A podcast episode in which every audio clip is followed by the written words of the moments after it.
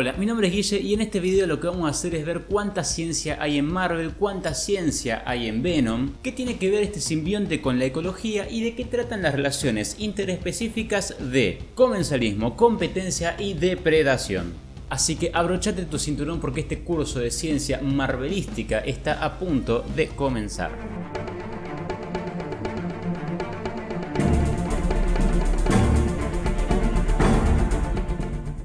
Como ya lo vimos en el video anterior, Venom es un simbionte. Ahora, si no te acordás de que es un simbionte o quizás no lo viste, te lo dejo acá para que puedas ir a verlo. Y de esa manera no quedarte afuera con ninguno de los conceptos que estemos viendo en este video. Nuestro propósito entonces es poder identificar de todas estas relaciones que conocemos en la biología, en la ecología, en cuál de ellas podemos ubicar o no a Venom. En el video anterior el tipo de relación que estuvimos viendo fue el amensalismo, pero descubrimos que claramente nuestro protagonista no encasillaba en ese grupo, por lo que hoy vamos a continuar con los tres que dijimos anteriormente, a ver si con ellos podemos encontrar alguna similitud con este alienígena. Y presta atención porque el último grupo probablemente sea el que más dudas te genere.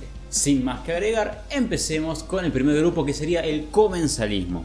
El comensalismo es una forma de relación donde podemos encontrar de vuelta otras dos especies y donde una va a tener un beneficio y la otra no se va a ver perjudicada ni tampoco beneficiada, se va a parecer como neutra. El término comensalismo proviene de dos vocablos que son del latín, en primer lugar cum y en segundo lugar mensa. Cuando los unimos hacen referencia a una oración que más o menos podría quedar como compartiendo la mesa. Es bastante esclarecedora esta oración, ¿por qué? Porque inicialmente se entendía como comensalismo a esta relación que existía entre dos animales donde uno era el cazador y otro era el carroñero. El carroñero lo que hace es seguir al cazador, esperar a que case, esperar a que termine de comer y una vez que termina de comer y se aleja el cazador, el carroñero va y se alimenta de los restos. Esa relación donde el carroñero se beneficia y el cazador no le hace una diferencia porque él ya cazó, ya comió su comida, ya se fue esa relación inicialmente es lo que se entendía como comensalismo. Hoy por hoy tenemos distintos grupos con distintas subdivisiones de comensalismo que podemos catalogarlas a una distinta de la otra. Entonces, basándonos en la premisa principal, que es justamente que haya un individuo que se beneficia y el otro que no se vea alterado, encontramos tres divisiones principales, las cuales son foresis, inclinismo y metabiosis. El primero que vamos a analizar, el de foresis, hace referencia a que un organismo utiliza a otro como medio de transporte. Sí, escuchaste bien, como medio de transporte. Un ejemplo bastante común sería que existe entre la rémora y el tiburón. Es así.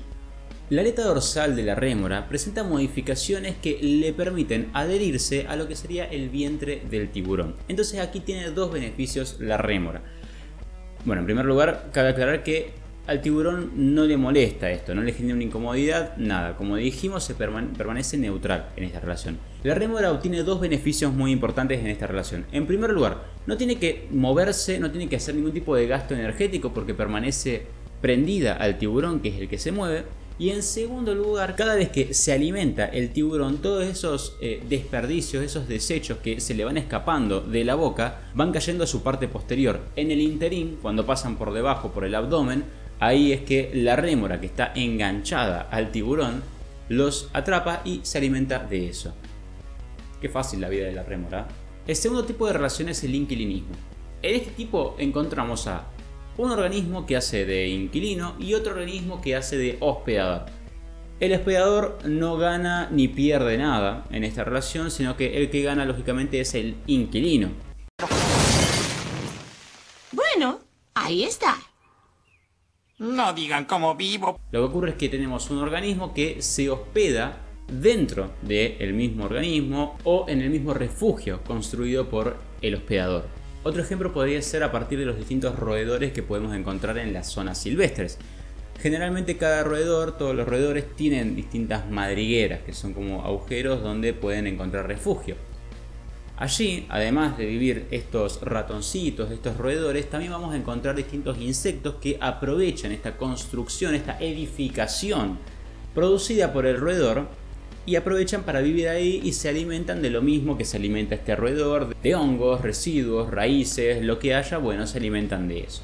Y por último, dentro de esta magnífica relación donde encontramos a muchas y muchos organismos eh, aprovechándose de otros organismos, ubicamos a la metabiosis o tanatocresis. Bien, y ya te digo que Thanatos proviene del griego y significa muerte. Ya arrancamos mal. Consiste en aquellas relaciones en las que una especie utiliza cadáveres, esqueletos, excrementos, residuos de otra especie para utilizarlos para protegerse o como herramientas. Como ejemplo podemos tener el cangrejo Eupaurus bernardus o cangrejo ermitaño, que lo que hace es para protegerse eh, se introduce dentro de una concha vacía, encontrando allí refugio, básicamente. Y otro ejemplo podría ser el pájaro Camarincus pallidus de las Islas Galápagos, que lo que hace es tomar las distintas espinas de los cactus con su pico y utilizando la espina logra sacar a los distintos insectos cuando están escondidos en sus agujeritos. Pobrecito, ¿te imaginas que venga una aguja y te pinche en tu casa para que vos tengas que salir? Igual ese pájaro es un genio, mérito para el pájaro. Ave. Y así cerramos lo que sería el comensalismo, teniendo en esta relación a un organismo que es claramente un beneficiario y hay otro organismo donde no tiene ningún ni un beneficio ni tampoco tiene algo que le juegue en contra, se permanece como neutro. Eh, ¿Venom encaja acá?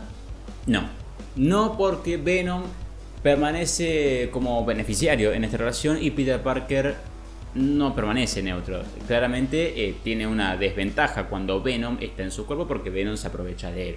Así que vamos a seguir investigando. Vamos a seguir con otra relación interespecífica, la cual va a ser competencia.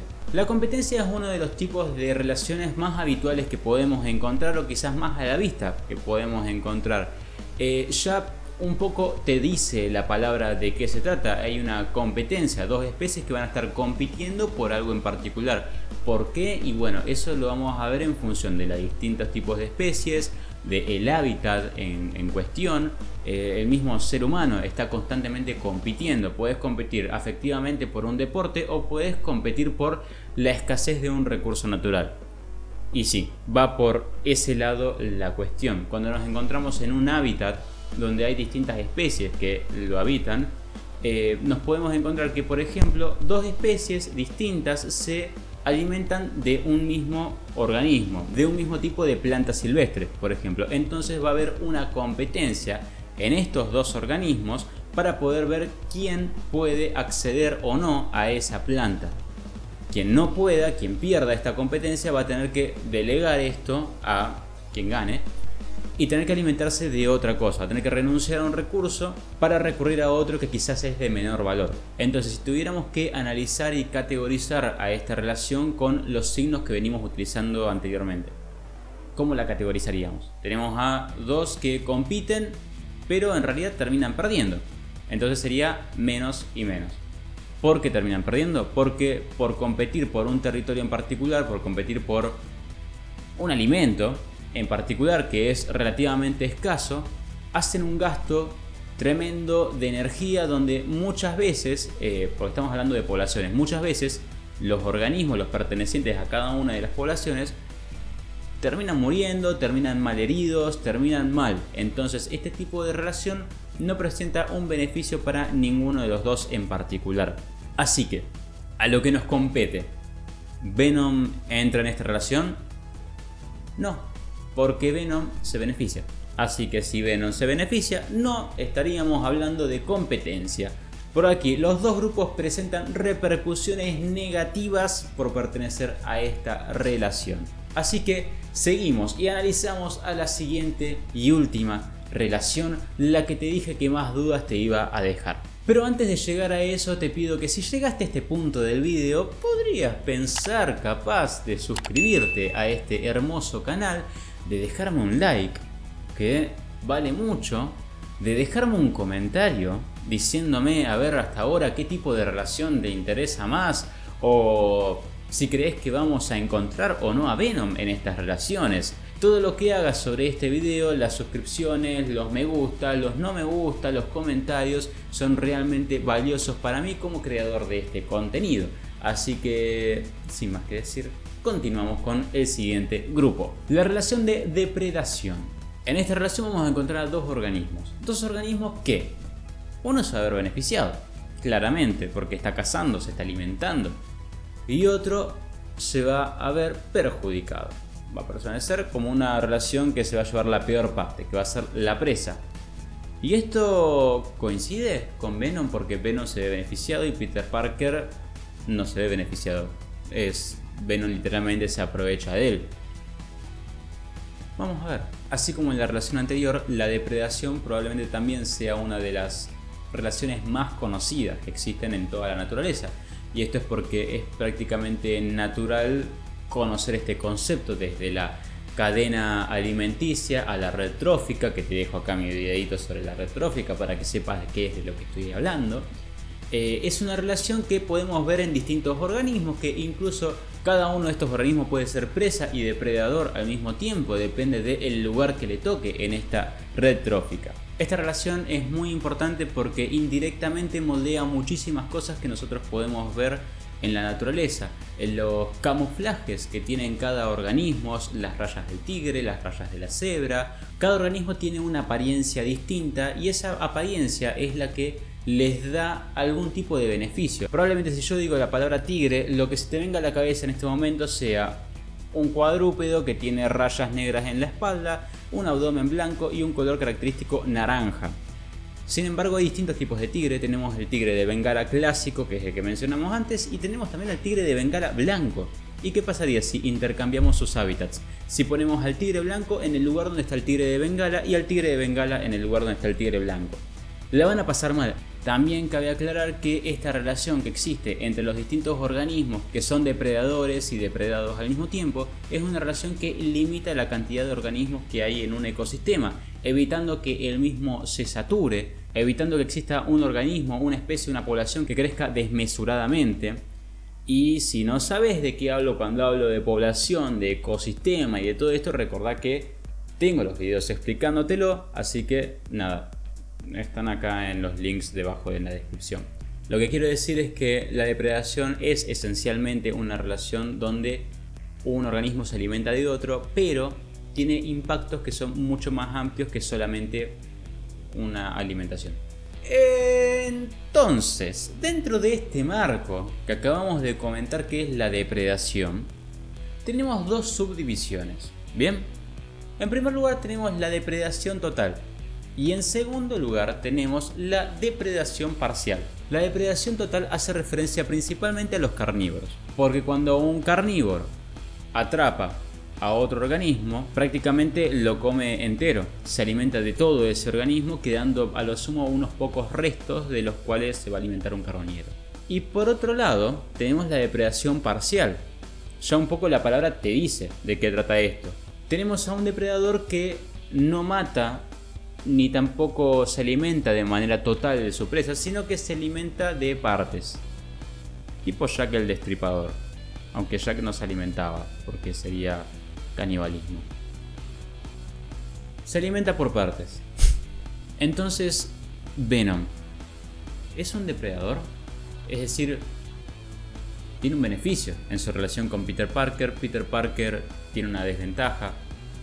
Pero ¿Podemos encasillarlo acá? Claramente no es un depredador total, es decir, se lo hubiese morfado a Peter Parker de entrada, no, no, hubiese habido chances de otra cosa.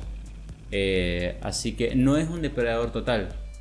¿Podríamos encasillarlo como un depredador parcial? Que vaya comiendo por partes a su presa. De hecho, si viste la primera película de Venom, vas a ver que Venom mismo tiene un poco de ganas de comerse a Tom Hardy. Y por eso es que Venom necesita ser alimentado constantemente. Esta pregunta la vamos a dejar acá y la vamos a responder en el siguiente video que va a salir el siguiente jueves. Pero te voy a dejar una pequeña ayuda para que no mueras de la ansiedad. Eh, y es que si hay un lugar donde podríamos llegar a encasillarlo a Venom sería en teoría en depredación parcial. Aunque te recomiendo que investigues un poquito más acerca de qué trata eso. Soy re buen docente, te estoy incentivando a investigar por tu cuenta, fomentando una mentalidad crítica en vos que estás viendo este video, ¿qué más puedes pedir? Así que justamente por esa extrema obra ilustre que acabo de hacer, te pido que te suscribas a mi canal, que me sigas en mis redes que están detalladas en todos los links que están debajo en la descripción, que pongas un like, que comentes algo, comentes qué es lo que te parece, si puede entrar o no en depredación parcial, si entra en otro de los que ya vimos anteriormente. La idea es poder hacer un debate y poder ver en dónde podemos encasillar a Venom. Estate atento porque se viene el próximo video donde ahí finalmente vamos a ver si entra o no Venom en esta depredación parcial. Mi nombre es Guille y esto fue Un Dato de Color. Nos vemos la próxima.